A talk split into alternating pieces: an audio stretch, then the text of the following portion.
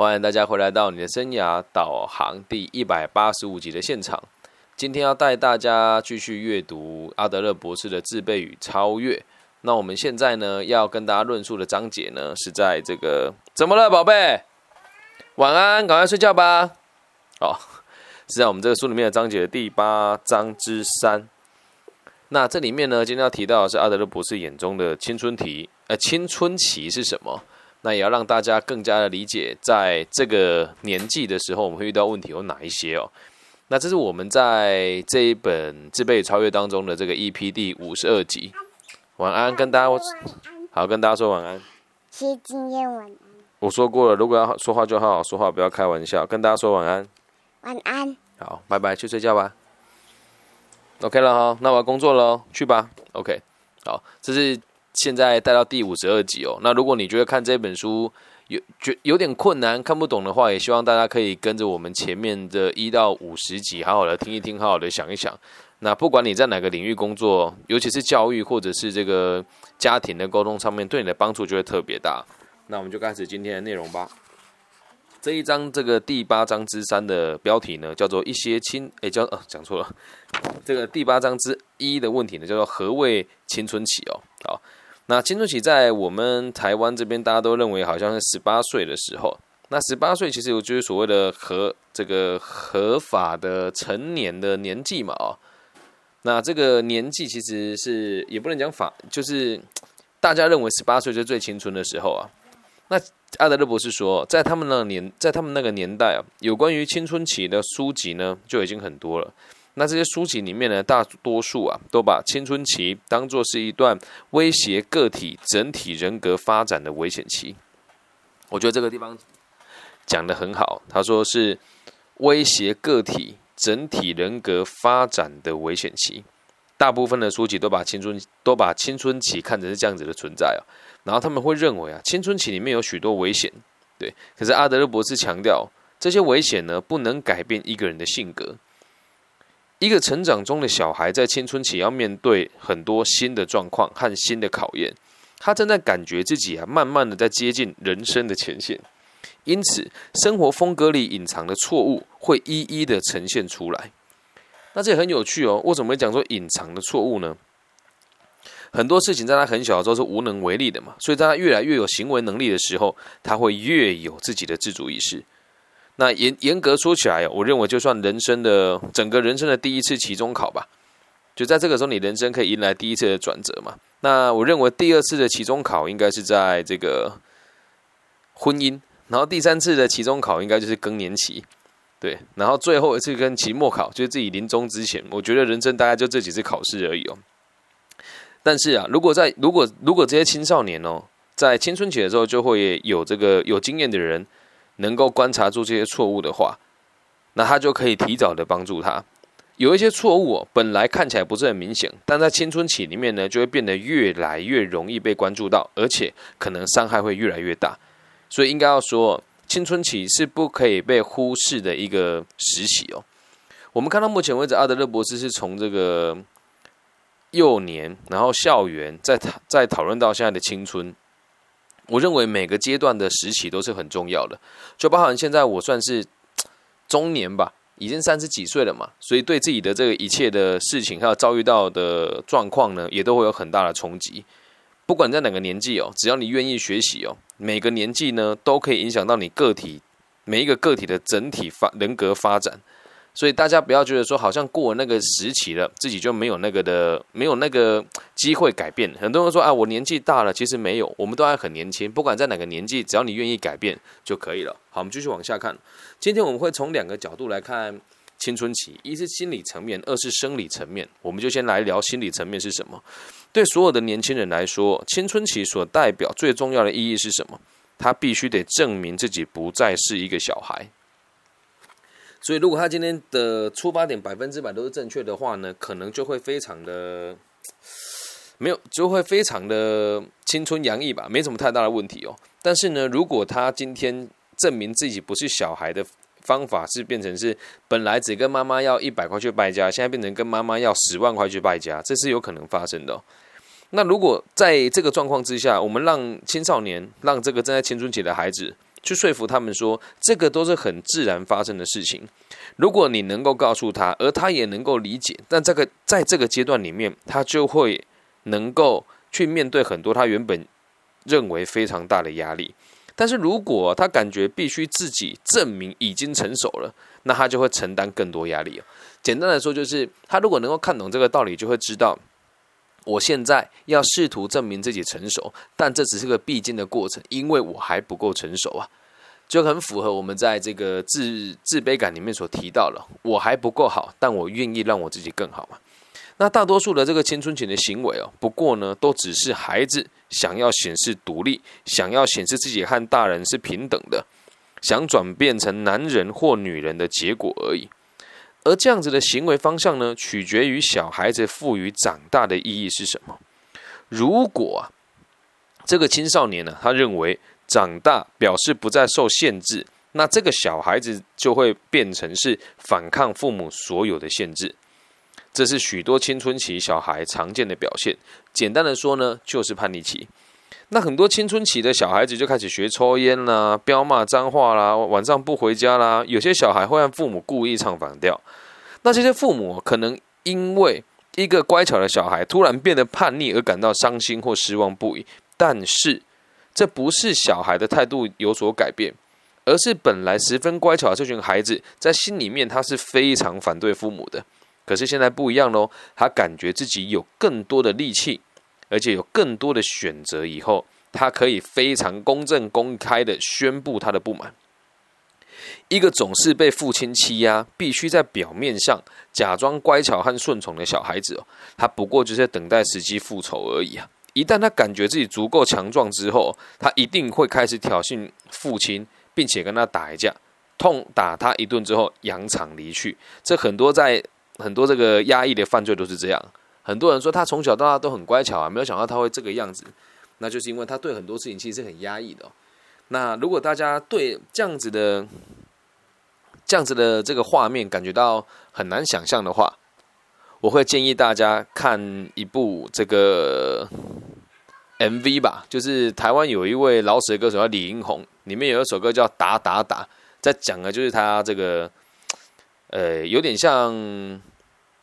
家暴的一个故事历程啊，那如果你是和我一样年纪比较稍微长一点的，也是周杰伦的粉丝的话呢，你可以去听那个他在我那时候我还很小诶，第二张专辑里面有一张叫《爸我回来了》，里面就有满满的这种对于青春期的反抗的感受。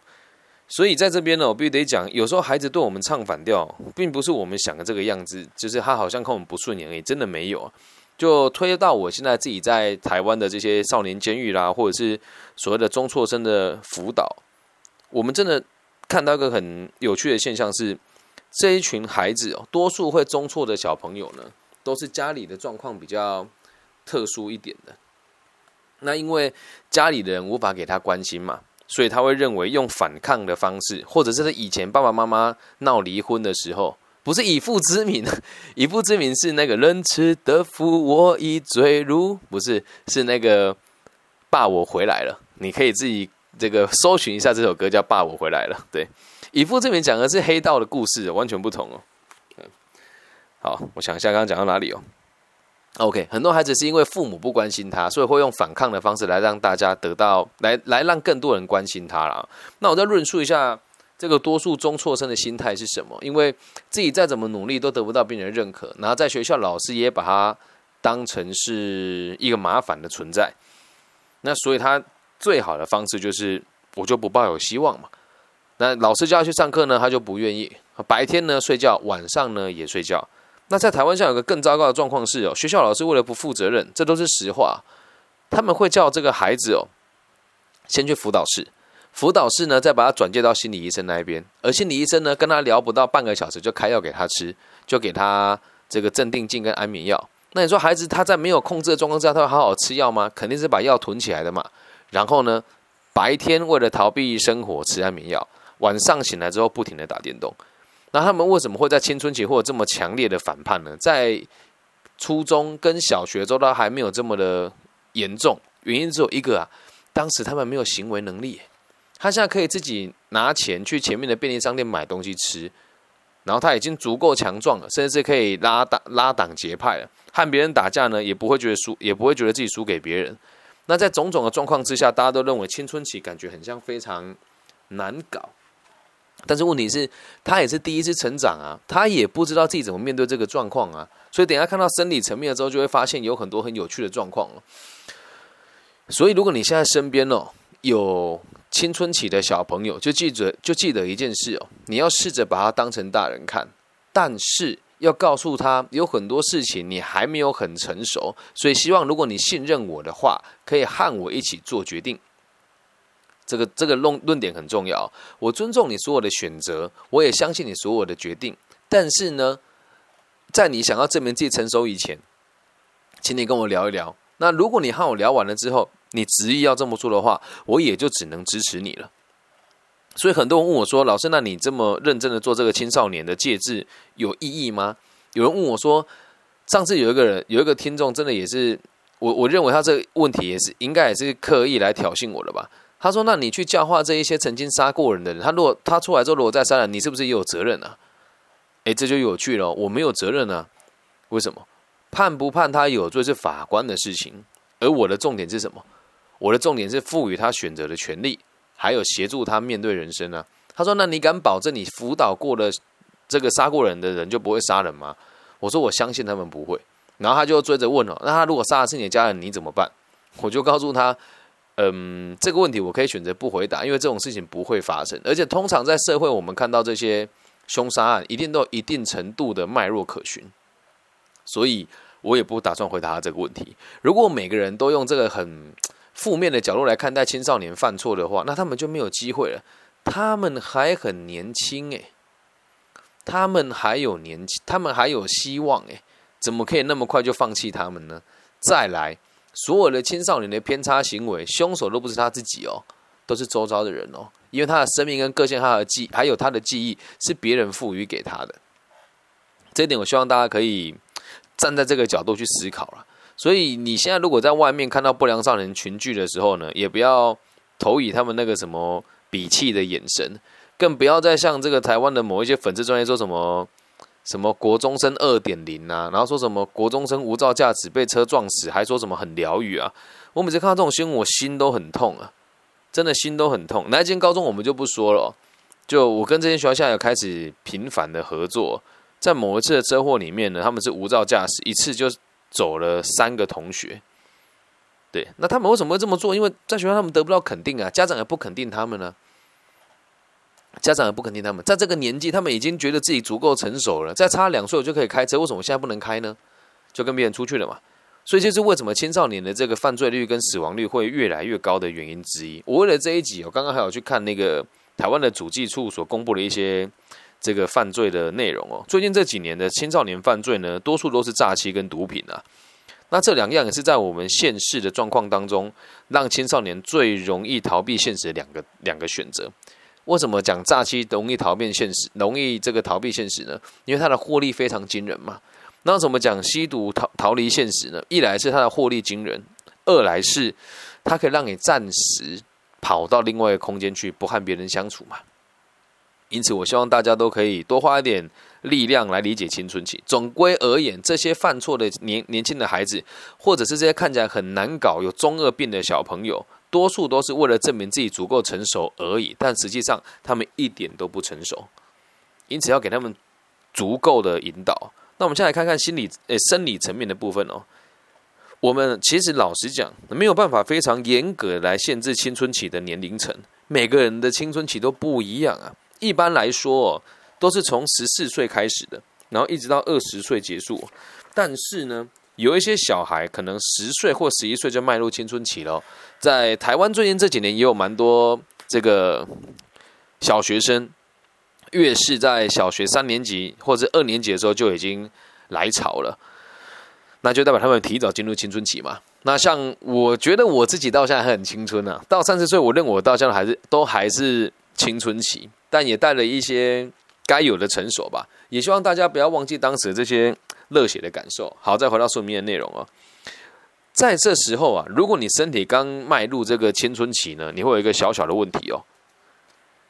你会忽然发现自己的所有的器官呢，都在疯狂的成长、疯狂的发育。有些时候，小孩会出现身体协调上的困难。这个东西我有经历过啊，这个东西我经历过。